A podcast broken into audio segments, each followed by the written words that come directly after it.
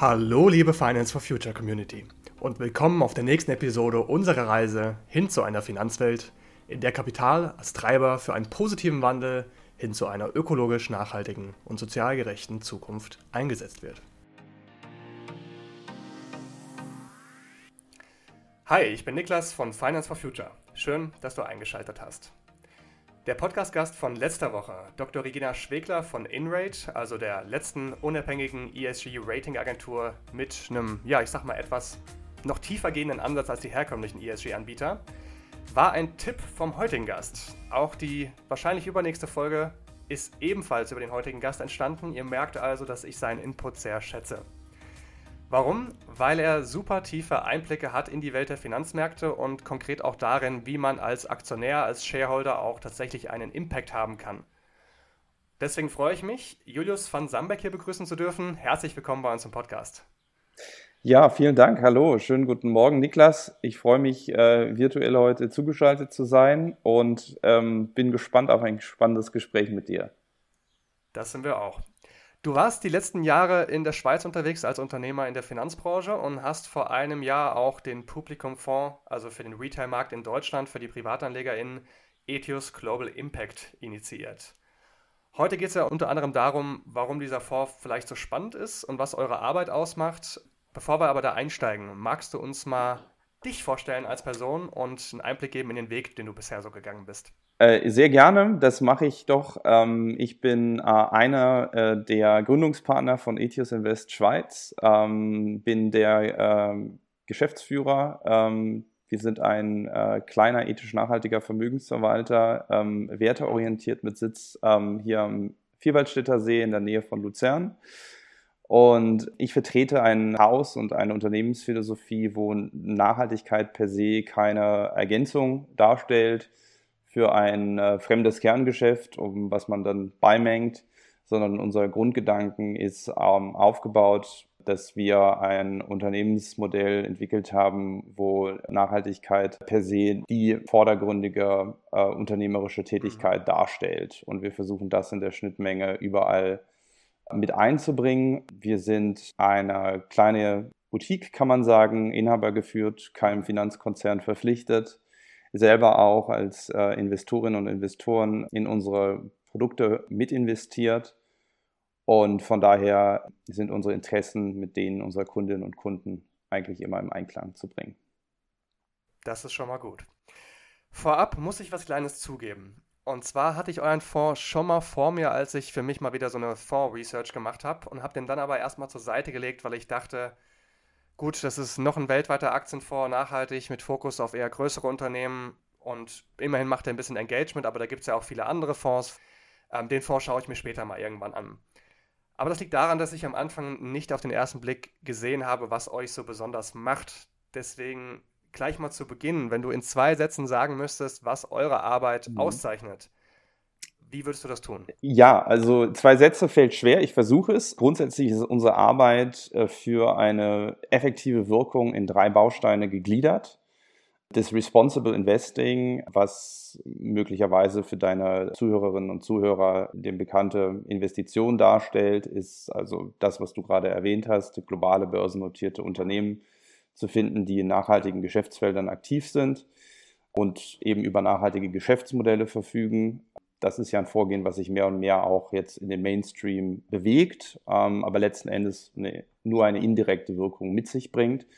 Der zweite und der dritte Baustein, auf äh, den wir aufgebaut sind, ist eben das, was nach dem Anlageentscheid tatsächlich passiert mit den Unternehmen. Das heißt, ähm, Engagement im weitesten Sinne, der Dialog mit Stakeholdern und Stakeholderinnen der Portfoliounternehmen, die Ausübung von Teilhaberrechten auf äh, Hauptversammlungen und dann sehr, sehr wichtig für uns die Organisation als Sozialunternehmertum. Das heißt, ähm, eine systematische Umsatzabgabe von unserer Seite für wirkungsorientierte Investitionen durch Spenden aus einem Teil unserer Umsätze. Das heißt jetzt für den äh, Deutschen Publikumsfonds, den du erwähnt hattest, aus der, aus der Verwaltungsvergütung herausgehend und wir sind so organisiert und aufgebaut, dass eben der Nachhaltigkeitsanspruch für uns an allererster Stelle steht ja. von dem, was wir tun. Und da bauen wir auch unsere Ressourcen hin auf. Das heißt, für uns geht es in erster Linie nicht so sehr darum, tolle Unternehmen zu selektieren. Das mhm. haben wir eigentlich ganz gut ausgelagert im Sinne des Global Challenges Index sondern es da geht kommen es, wir gleich noch drauf, genau. Genau, sondern es geht es darum, mit diesen Unternehmen und Beteiligten zu arbeiten und dann Schritt für Schritt zu versuchen, dahingehend Geschäftspraktiken zu verbessern. Das ist eine sehr, sehr große Aufgabe, braucht enorme Ressourcen und ich freue mich vielleicht ein klein wenig darüber gleich sprechen zu können. Sehr gut. Das waren, glaube ich, die, längsten, die längste Antwort auf die Einladung, zwei Sätze zu sprechen. Das stimmt, siehst du mal. Aber es ist natürlich schwer auf den Punkt zu bringen. Ich greife mal gerade ja. einen Punkt raus, weil ich mich daran mal erinnere. Wir hatten ja uns auf der Messe Invest unterhalten. Das fand ich ganz interessant, weil ihr spendet 15% eurer Umsätze aus der Management-Fee vom Fonds. Und ich meine, es kam damals auch von dir, dass du gesagt hättest, dass es gewisse ich sag mal, Cases gibt, also gewisse Fälle, die einfach nicht investable sind. Es gibt gewisse gemeinnützige Situationen, aus denen kann man keinen Business Case machen, deswegen wären die für keinen Impact-Investor jemals geeignet und die müssen aber trotzdem gefördert werden und dass ihr da eben diese Mentalität mitbringt, zu sagen, hey, Spenden gehören auch dazu, weil es gibt gewisse Bereiche, die könnten ein Impact-Investor niemals erreichen. Das finde ich sehr schön, das wollte ich gerade mal Ja, absolut richtig. Und tatsächlich, wenn wir das jetzt versuchen, auch im intellektuellen Überbau zu betrachten, dann geht es uns eigentlich darum, die Wirkungsmacht von Impact Investing, von sogenannten nicht kommerziellen Lebensbereichen abzugrenzen. Und heutzutage passiert natürlich Folgendes. Kapitalflüsse durch Impact Investing werden dahingehend geleitet, dass sehr, sehr viele nicht kommerzielle Lebensbereiche in Anführungsstrichen finanzialisiert werden und kommerzialisiert, kommerzialisiert werden. werden auch. Man möchte also eine Rendite natürlich auch aus entsprechend seiner wirkungseffektiven Investition herausziehen. Äh, das ist in vielerlei Hinsicht legitim. Man kann dem NGOs, dem Staat durchaus auch äh, Kohärenz machen. Aber es mhm. gibt natürlich äh, ganz viele Bereiche, gerade auch im globalen Süden, wo wir der Auffassung sind, dass die Hilfe zur Selbsthilfe oftmals die größtmöglichste positive Wirkung hat. Das heißt, äh, neben den Anspruch von Active Ownership, den wir leben als Vermögensverwalter und treuhänderisch leben für unsere Kundinnen und Kunden, kann eben ein finanzielles Engagement in gemeinnützige Projekte ohne ökonomischen Leistungsdruck für uns einen mhm. erweiterten Wirkungskreis für einen Impact-Fonds bedeuten.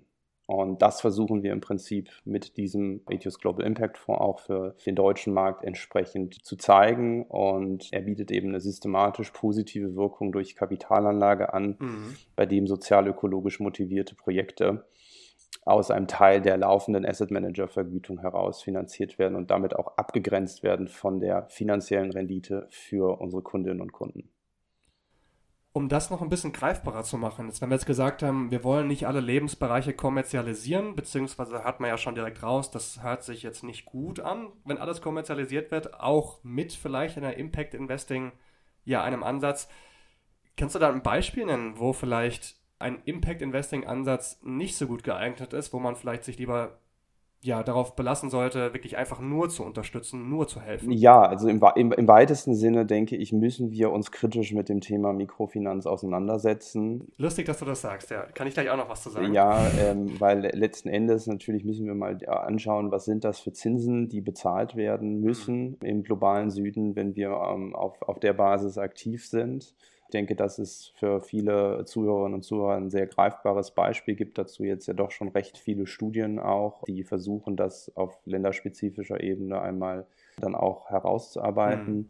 Im, Im Grunde genommen aber jenseits jetzt der Anlageform oder auch der Klasse, denke ich, ist das Thema Purkapital sehr, sehr wichtig, dass man das kritisch anschaut und dass man eben nicht ähm, von vornherein in sogenannte Impact-Fonds investiert, die versuchen, einen Anspruch zu erheben, beispielsweise mhm. CO2 oder Biodiversitäts-Offsetting zu betreiben. Das ist für uns kritisch und führt letztendlich oft dazu, dass ja gewisse Interessensgruppen darüber entscheiden, welche Formen des Naturkapitals gegeneinander aufgebaut wichtet wird. Die europäische äh, Regelung spielt da natürlich jetzt eine sehr, sehr große Rolle in der Zukunft, gerade was das Thema Biodiversität angeht. Und uns mhm. als äh, klassische ähm, Investoren auch in kapitalmarktkonforme Unternehmen, die den Zweck haben, zunächst einmal auch einen Gewinn mhm. zu erzielen für ihre ähm, ist ja damit doch schon Zweifel gewachsen, welche Möglichkeiten das Impact Investing auf der negativen Seite möglicherweise in der Zukunft bringen kann. Ja, und Stichwort Mikrofinanz, warum ich das interessant fand. Ich habe nämlich auch auf der Messe Invest jemanden kennengelernt, der arbeitet vor Ort mit verschiedenen Organisationen, um zu unterstützen, dass die Mittel, die kommen, auch sinnvoll verwendet werden und vor allem kulturell zu vermitteln.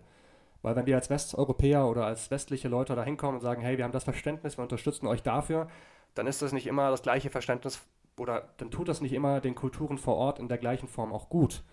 Und er hatte mir gesagt, dass Mikrofinanz in dem Sinne fast schon kritisch ist, dass die müssen ja auch Umsatz machen. Das ist ja auch ein Business Case und die geben ja Kredite. Also kurz zur Erklärung, Mikrofinanz ist ja, wenn Fonds Geld sammeln, meistens aus westlichen Pools, das an Mikrofinanzinstitute geben. Das sind Organisationen, die in Entwicklungsländern, zum Beispiel Indien, da kommt das ursprünglich her, sich hinsetzen und dann eben vor Ort mit einzelnen Mikrounternehmern, Mikroentrepreneuren sprechen, die zum Beispiel einen landwirtschaftlichen Betrieb aufbauen wollen, dann geben die denen einen kleinen Kredit. Dadurch kann die Person eben diesen Betrieb finanzieren, kann daraus Umsätze erwirtschaften, kann den Kredit abbezahlen und hat eben ihren oder seinen Lebensstandard erhöht. Und da will man eben aus diesem Teufelskreis von Armut, keine Bildung, Krankheit, Armut, generationsübergreifend, will man rauskommen. Das Interessante ist aber, dass dieses Kreditgeschäft ist halt das, was eben auch den Umsatz bringt für den Fonds. Und er meinte, viel interessanter wäre es eigentlich, den Leuten überhaupt Sparen beizubringen. Also das Geld, was man hat oder irgendwelche finanziellen Mittel, die man mal eintauschen könnte in der Zukunft, erstmal anzusammeln, abzusparen vom täglichen Konsum und dann davon etwas zu erwirtschaften oder was zu finanzieren. Das Problem dabei ist aber, dass es halt für einen Kreditgeber, da kann ein Kreditgeber kein Geschäft mitmachen und da hat er das auch ein bisschen kritisch gesehen. Trotzdem hat Mikrofinanz sicherlich seine sehr guten Seiten, aber daran merken wir, wie kompliziert sowas eigentlich sein kann. Und gerade wenn du ansprichst Naturkapital, das verbinde ich jetzt zum Beispiel, wenn jetzt ein Fonds hingeht und sagt, wir kaufen jetzt Regenwald auf und wir wollen jetzt Biodiversität erhöhen und wollen den Wald schützen, dann ist das super. Aber wenn gleichzeitig die Einheimischen ihrer Eigentumsrechte ihres eigenen Landes letztendlich beraubt werden, könnte man sagen, aber natürlich nicht mit der bösen Absicht, muss man das einfach sehr differenziert betrachten. Wenn ich das noch kurz ergänzen darf, uns, uns geht es vor allen Dingen um, auch um, oft um in diesen Projekten um die demokratische äh, Legitimation vor Ort. Mhm. Und gerade jetzt im äh, Bereich Landverkäufe ist es natürlich ja. so, dass oftmals keine demokratisch legitimierten Vertreter vor Ort darüber entscheiden, mhm. in welches Kapitalgefäß dieses Land dann auch für Renditezwecke übergeht. Zum Thema Mikrokredite, weil es eben ein großes Thema ist, kann ich folgende Studie von FIAN noch empfehlen, fin.de, Mikrokredite und Überschuldungskrise in Kambodscha heißt äh, der Titel der mhm. Studie. Da kann sich jeder auch mal ein Bild machen drüber. Es ist auch nicht per se schlecht. Das ist mir ganz wichtig, das auch mhm. zu sagen, aber man muss das differenziert betrachten und es geht am Ende natürlich um die Höhe auch des Zinses. Damit das Ganze auch für Investorinnen und Investoren funktioniert, muss es natürlich eine entsprechend hohe Verzinsung geben aufgrund der hohen Ausfallquoten, die Mikrofinanzkredite haben. Naja, so hoch sind die nicht. 2% bei den meisten. Ja, Anbietern. das ist aber schön gerechnet. Also da kenne ich schon okay. noch, noch, andere Zahlen. Und letztendlich, es kommt ganz natürlich auf die Zielgruppe an, wie das Ganze im Screening ja. funktioniert, etc. Und wir haben schon auch in unseren internen Analysen teilweise Zinssätze von weit über 10% gesehen. Und das führt natürlich zu Überschuldung. Wobei man da ja auch sagen muss, dass Zinsen ja auch immer davon abhängen, wie die Geldpolitik im Land ist. Wenn wir eine sehr hohe Inflation haben, sehr hohe Zinsen, wenn Leute was auf die Bank geben, haben wir logischerweise auch hohe Zinsen für Kredite, die man nimmt. Absolut. Das heißt, wenn man jetzt natürlich. hört, da gibt es 20% Zinsen, was für ein Wucher im ersten Moment. Naja gut, aber wenn die auch 25% Zinsen auf ein Sparbuch bei der Bank kriegen würden, merken wir, das sind andere Verhältnisse. Das muss man dazu auch immer sagen. Genau, richtig. Und deswegen muss man da sehr, sehr tief einsteigen eben welche Art von Sicherheiten werden für Kredite herangezogen. Das mhm. spielt natürlich eine ganz große Rolle.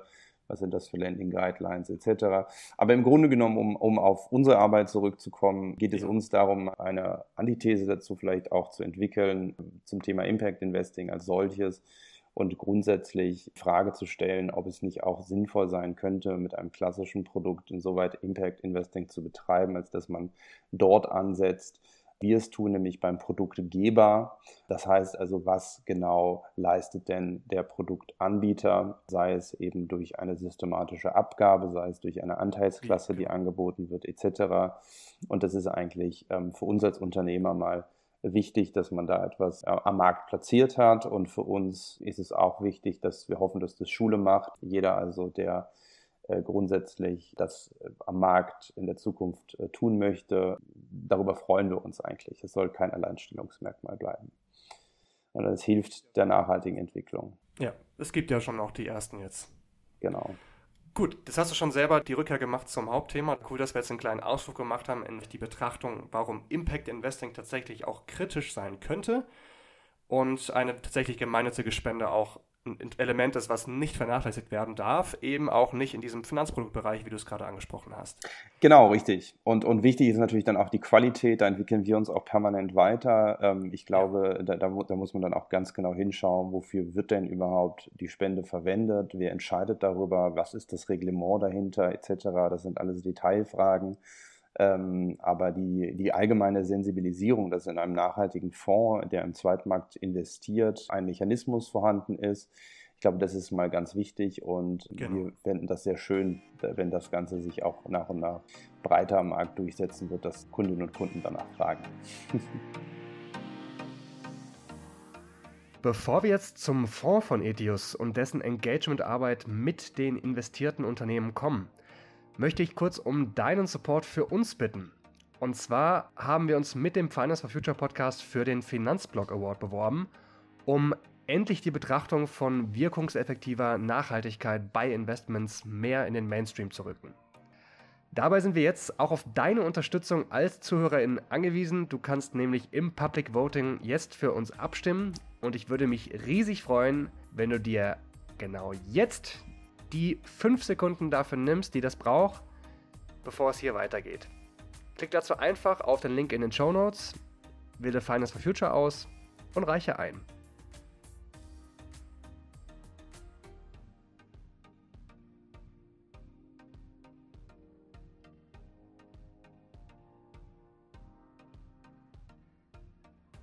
Ich hoffe, das hat geklappt und danke dir vielmals wenn du dir die Zeit für uns genommen hast. Falls du gerade am Autofahren warst oder so, wäre es Hammer, wenn du das einfach nach der Ankunft nachholst. Ganz gutes Karma kannst du dir natürlich auch abholen, wenn du den Link sogar an ein paar Menschen weiterleitest. Das würde mich riesig freuen. Es wird ja Zeit, dass Nachhaltigkeit bei Finanzen mal wirklich in den Fokus kommt, oder? Und genau damit geht's jetzt hier weiter. Genau. Zurück zum Fonds selbst. Du hast ja. eben schon angesprochen, ihr habt die Titelauswahl ausgelagert. Ihr folgt ja einem Index, den Global Changers Index. Warum Correct. macht ihr das? Weil gerade viele nachhaltige Fonds würden ja sagen, oh nee, unsere Nachhaltigkeitsresearch, das ist unsere wichtigste Arbeit, wir haben die mhm. tollsten Unternehmen rausgesucht. Warum habt ihr das so gemacht, wie ihr es gemacht habt? Ja, wir, wir könnten das gar nicht besser machen als äh, der Global Challenges Index, das seit 2007 erfolgreich ähm, durchführt mhm. als kleines Haus. Ähm, ich glaube, da muss man erstmal ansetzen. Was zeichnet denn diesen Index überhaupt aus? Und ähm, das Besondere daran ist, dass es einfach ähm, es, äh, sich um einen Index handelt, der neben einer quantitativen klassischen ESG-Analyse im Vorfeld vor allen Dingen durch eine qualitative Analyse, durch ein Expertenkomitee äh, sich auszeichnet. Und diese Einzeltitelanalyse von etwa 450, 500 Unternehmen, äh, die eben nach äh, der, der ESG-Analyse erfolgt, die da übrig bleiben, die wird von einem unabhängigen Beirat reflektiert von sieben Personen und die kommen eben dann durch eine qualitative Diskussion halbe Jahr zusammen und äh, setzen diesen Index, zwar nicht immer neu zusammen, natürlich nicht, mhm. aber ähm, reflektieren den Index kritisch, setzen sich mit Kontroversen der bestehenden Unternehmen auseinander und tun das vor allen Dingen aus der Sichtweise ihrer eigenen äh, Tätigkeit. Wir haben es also hier mit Personen zu tun, die aus kirchlichem Umfeld stammen, aus der Wissenschaft, aus dem NGO-Bereich und die bringen alle mhm miteinander sehr interessante Lebensläufe mit, sehr gute Skills, die in der Lage sind, Unternehmen im Sinne eines multiperspektivischen Ansatzes mhm. ähm, so zu analysieren, dass im weitesten Sinne eben die Nachhaltigkeitsagenda im, im Sinne der globalen Herausforderungen dann auch äh, so aufgenommen wird, dass diese Frage, was macht das Unternehmen mit seinem Kerngeschäft, wie trägt es dazu bei, eigentlich am allerbesten beantwortet werden kann.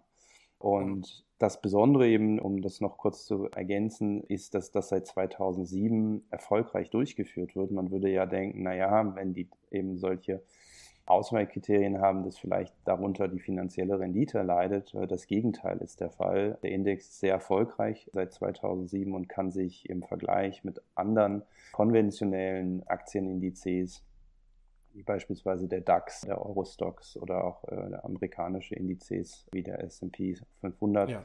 durchaus sehen lassen. Und diese finanzielle Renditewertentwicklung seit 2007 mit dem starken Nachhaltigkeitsansatz hat uns dazu bewogen, entsprechend das Ganze mhm. im Anlageentscheid eins zu eins umzusetzen.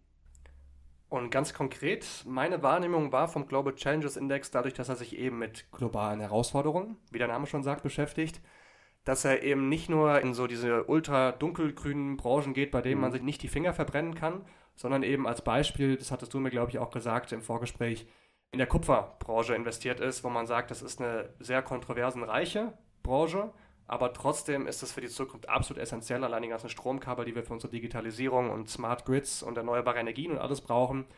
Daher führt kein Weg dran vorbei und deswegen hat man sich bewusst entschieden, eben ein Unternehmen aus dieser Branche mit reinzunehmen, das da immerhin Vorreiter ist mit Recyclingquote und so weiter. Genau. Ähm, stimmt dieser Eindruck? Die, dieser Eindruck stimmt ähm, vollkommen. Wir haben es hier mit einem Index zu tun, der auch ähm, unter äh, Nachhaltigkeitsgesichtspunkten äh, nicht unbedingt ähm, von vielen dann als klassischer Nachhaltigkeitsindex äh, verstanden wird, sondern es geht wirklich mhm. um globale Herausforderungen. Und ähm, dann entsteht eben ein sehr, sehr breit diverser Kuchen ähm, von verschiedenen Branchen ähm, ganz einfach deshalb, weil äh, es sich um sechs globale Herausforderungen handelt, die angeschaut werden im Sinne der, des Auswahlprozesses. Konkret der äh, Verlust von Biodiversität, mhm. Klimawandel und der Umgang mit dem Klimawandel. Die Mitigation? Richtig, genau. Dann das Thema Entwaldung. Was kann man für Produkte ähm, auf den Markt bringen, die vielleicht da irgendwie es schaffen, gegen die Entwaldung anzutreten, gibt es Substitutionsprodukte etc. Und ja. da gibt es eine ganze Menge interessante Cases. Dann der Umgang mit der Bevölkerungsentwicklung, Mhm. Dann haben wir der Umgang mit der Demografie, also sprich ja. der, der allgemeine Trend zum Älterwerden. Was gibt es für Produkte für ältere Menschen, die interessant sind? Wahrscheinlich noch irgendwas mit Ozean, oder? Übersäuerung der Ozean ist ja auch so ein ganz großes Thema. Das ist nicht Teil davon. Äh, nein, okay. das, der letzte Teil ist der Umgang mit Armut, vor allen Dingen in den Lieferketten. Mhm. Das heißt also, welche Unternehmen haben gewisse Unternehmenspraktiken, die durchaus über Mindestlohn dann entsprechend bezahlen etc. Mhm. im Rahmen ihrer globalen Wertschöpfungsketten. Okay, also das ist der Index. Das ist der Index, genau. Und wen das interessiert und weshalb ein Unternehmen welchem Handlungsfeld auch zugeordnet wird, der kann das auch mal nachlesen auf unserer Webseite mhm. atios.fund slash factbook.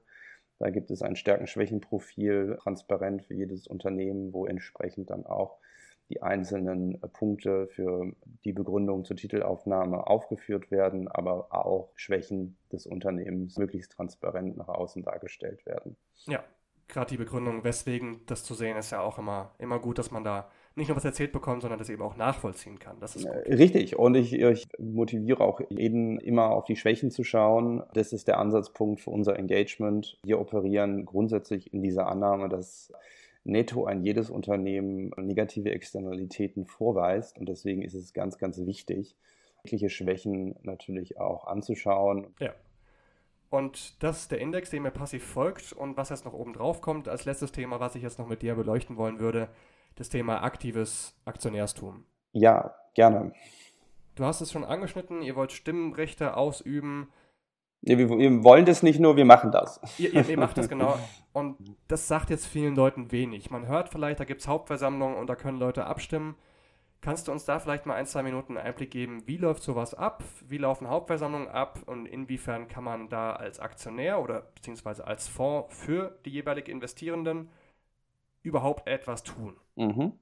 Sehr gerne. Ich glaube erstmal so dieser Eingangsslogan, den wir ganz groß bei uns im Büro stehen haben, ist, der dazu passt, dass jedes Jahr auf Hauptversammlung großer Konzerne grundsätzlich eine Abstimmung über die Mitgestaltung unserer Welt von morgen stattfindet. Deswegen ist es auch so wichtig. Das müssen wir uns immer wieder bewusst machen. Und im Vergleich eben zu vielen anderen Fondsanbietern machen wir diesen Aufwand, weil das für uns eben relevant ist. Und wie funktioniert das Ganze? Wir haben es eben mit einem ausgearbeiteten Stimmrechtsrichtlinienkatalog zu tun, der von uns erarbeitet worden ist mit einem technischen sogenannten Votec-Anbieter. Der umfasst mhm. äh, insgesamt aktuell knapp 480 Fragen äh, zu relevanten Nachhaltigkeitsthemen, das heißt ökologische, soziale Fragen, die wir ausgearbeitet haben, die man versucht quantitativ zu greifen und dann auf bestehende Tagesordnungspunkte ummünzt. Das ist der eine Bereich, wo wir doch sehr einzigartige okay, Arbeit heißt, momentan leisten. Bitte. Das heißt, es gibt eine Tagesordnung auf einer Hauptversammlung und ihr habt ja jetzt 400 Fragen und wenn die Tagesordnung durchgegangen wird, sagt ihr jetzt, oh hey, Achtung, hier ist unsere Fragen 27 bis 35 sind hier drauf anwendbar. Hier melden wir uns jetzt und stellen die? Äh, ja, wir stellen die nicht, sondern wir stimmen vor allen Dingen mit Ja oder Nein ab. Also es geht ja hier bei den Tagesordnungspunkten okay. um beschlussfähige Vorlagen, die in der Regel vom Management eingebracht werden. Neuerdings mhm. natürlich auch einige Tagesordnungspunkte von Investorinnen und Investoren. Das ist etwas, was wir jetzt in Zukunft auch machen wollen, vor allen Dingen für amerikanische Unternehmen, wo die Hemmschwellen etwas tiefer sind als in Europa. Aber ähm, um deine Frage zu beantworten, man muss sich das so vorstellen, du hast etwa 10 bis 15 im, im Durchschnitt Tagesordnungspunkte, die entsprechend die Unternehmensführung betreffen. Das heißt, mhm. die Entlastung des Jahresberichts, beispielsweise die Entlastung des Wirtschaftsprüfers wird abgefragt. Entlastung heißt dann ganz konkret, dass das Management sagt, habt ihr unseren Bericht gelesen? Passt das für alle? Gibt es Beschwerden? Und entlasten heißt dann, ja, passt. Genau, genau, korrekt. Und okay. eigentlich ist es eine Überprüfung der des Managements, äh, was äh, der mhm. Gesetzgeber mhm. da jährlich vorgesehen hat, wo sich das Management stellen muss, dem gesamten Aktionariat. Und jeder Aktionär, egal wie groß er ist, hat dann die Möglichkeit, seine Stimme entsprechend wahrzunehmen.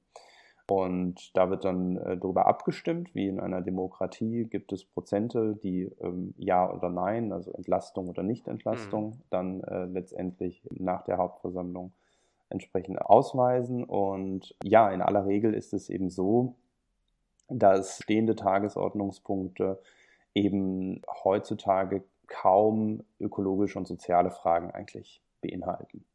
Und hm. deswegen haben wir uns eben überlegt, dass es sehr, sehr wichtig ist, für uns relevante Fragen äh, im sozialen, im ökologischen Bereich, sofern man sie denn quantitativ erfassen kann mit guten Datenresearch, mhm die entsprechend umzumünzen auf die bestehenden Tagesordnungspunkte. Ich mache das jetzt mal ganz konkret an einem Beispiel. Wir haben äh, zum Beispiel ein Solarunternehmen aus Spanien, welches äh, so wie äh, die meisten Solarunternehmen auch in der Lieferkette das Polysilidium und äh, andere Bestandteile der Solarkette aus der Uiguren-Provinz Xinjiang momentan bezieht. In China, genau. Und aufgrund der vielen Leaks, die es ja gegeben hat und der tollen Arbeit von einigen Professoren, haben wir ja mittlerweile doch sehr, sehr klare Evidenz, dass äh, Menschenrechtsverletzungen nicht mehr von der Hand zu weisen sind in der ähm, Provinz mhm. und wir es in ja,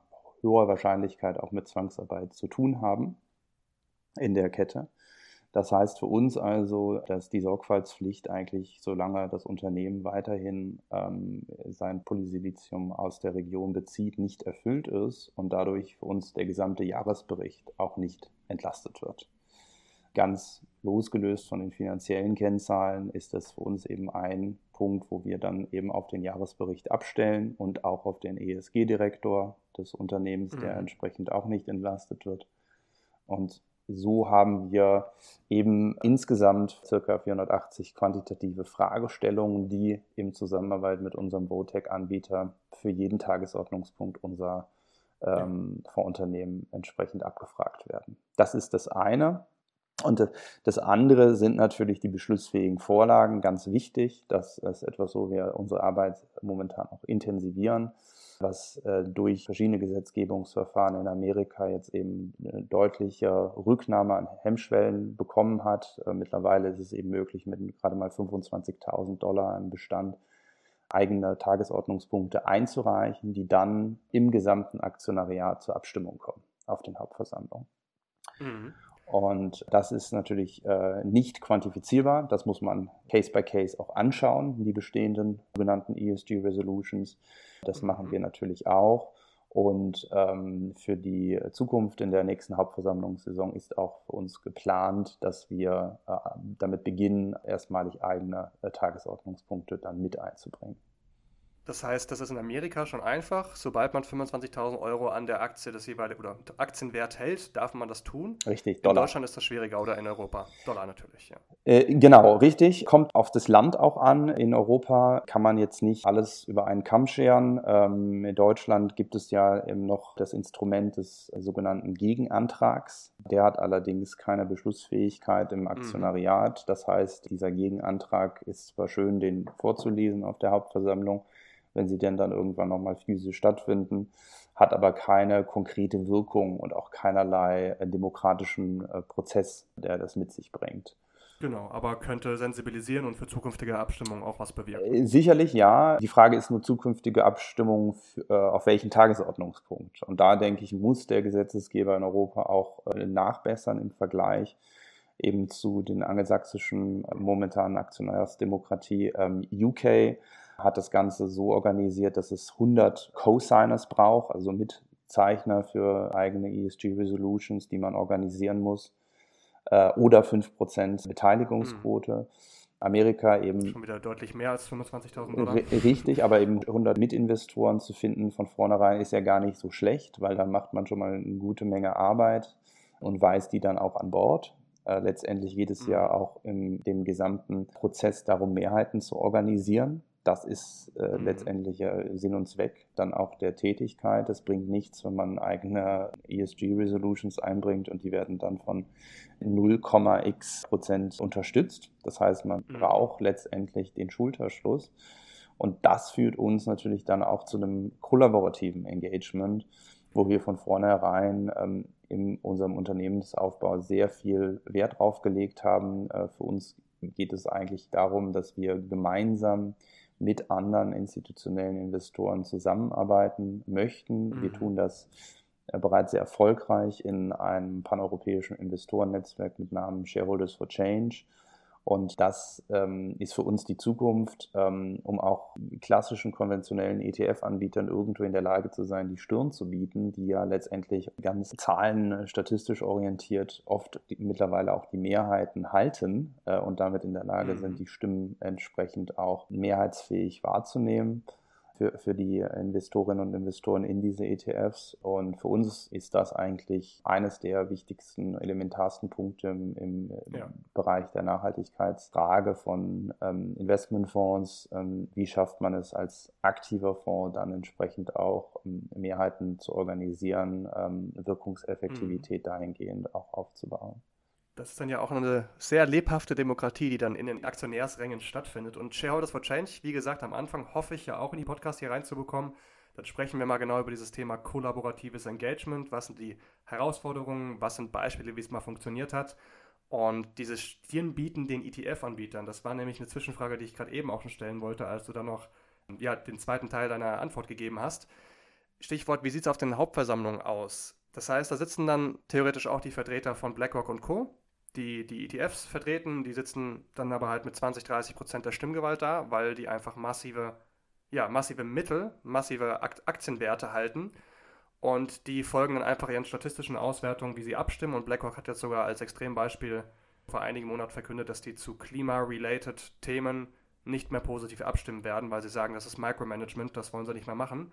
Und das ist natürlich ein Super-GAU, wenn dann halt ein 30% Aktionär sagt, ja, Klima, schaue ich mir überhaupt nicht mal mehr den Einzelfall an, sage ich einfach immer nein, weil das Micromanagement mhm. ist. Genau, ist ein bisschen vorgeschobene Argumente. Ich glaube, wir machen das gerade in ähnlicher Weise auch mit einer Turbine in Deutschland, die man eigentlich gar nicht braucht, um das Gas wieder zu fördern. ähm, aber gut, äh, andere, anderes Thema. Es wäre schön, wenn dem so wäre, Niklas, dass sich die ETF-Anbieter die Mühe machen. Jetzt muss ich ein bisschen aufpassen und diplomatisch bleiben, aber tatsächlich ist es ja so, dass das eine Kostenstelle ist für die meisten Anbieter. Deswegen ja. ist es ja auch so günstig und auch das wird in aller Regel oft im Outsourcing durchgeführt. Also BlackRock hat da mhm. noch die meisten Mühen, denke ich, auch aufgewandt, das zumindest thematisch so zu begleiten, dass sie das selber tun etc. Aber sehr, mhm. sehr viele ETF-Anbieter die haben einen Outsourcing-Vertrag und machen das auch mit Stimmrechtsvertretern dann, wo eben entsprechend die äh, Stimmrechtsrichtlinien der einzelnen Stimmrechtsvertreter greifen.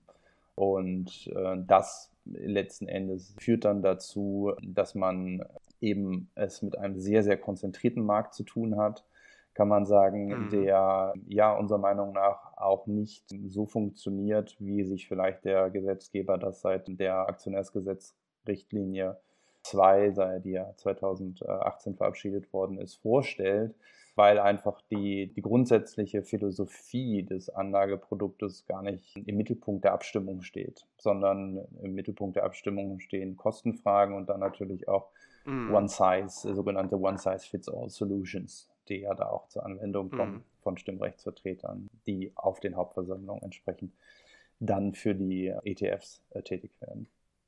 Ja, das wäre ja schön, wenn sich dann eine Kultur des Buy and Cares entwickelt gegenüber dem Buy and Hold von den, ich meine, Buy and Hold heißt nicht nur ETF investieren, das hat ja Warren Buffett auch einmal gemacht und der hat definitiv aktiv ausgesucht, aber dass man eben sich intensiv auch mit den Unternehmen beschäftigt, in die man investiert ist, dass man die aktiv begleitet auf ihrem Weg, denn logischerweise auf einen Weg müssen sich gerade alle begeben.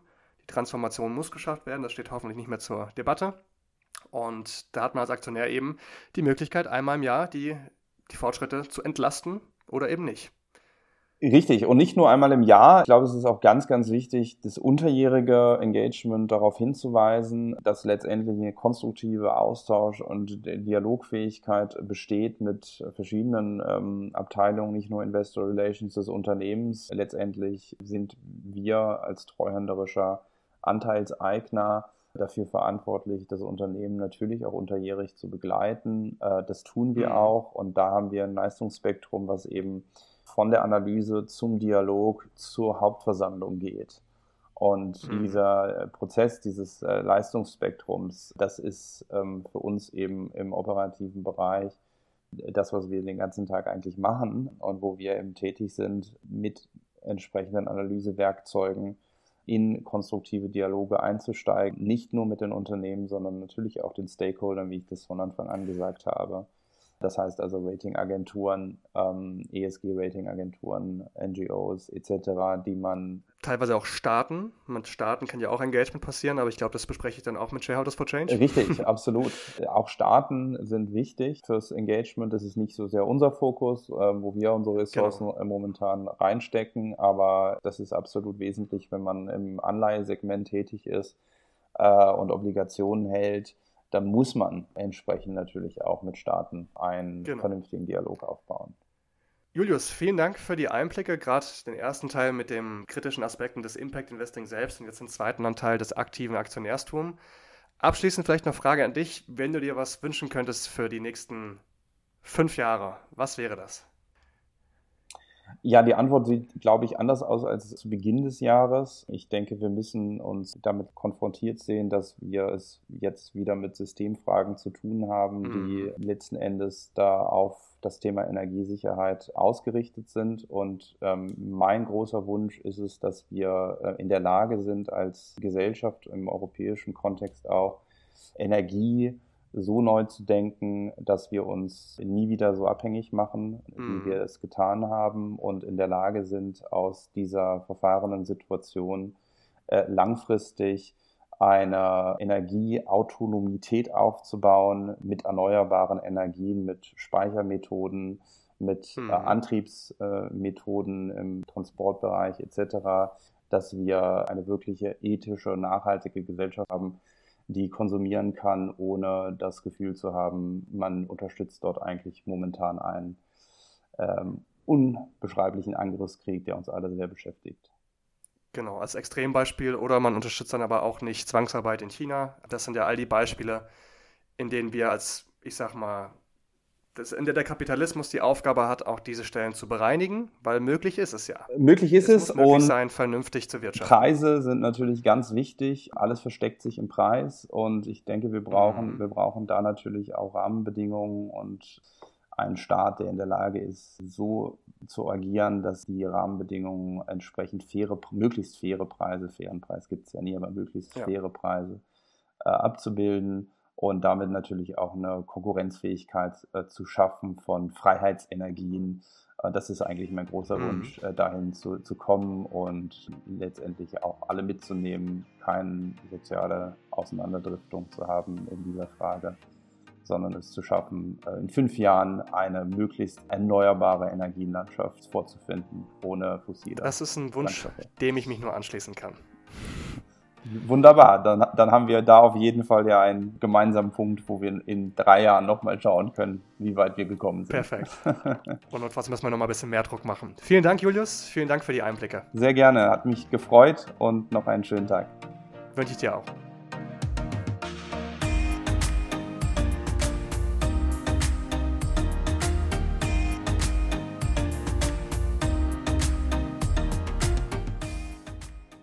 Das war die heutige Folge des Finance for Future Podcasts. Vielen Dank, dass du dabei warst.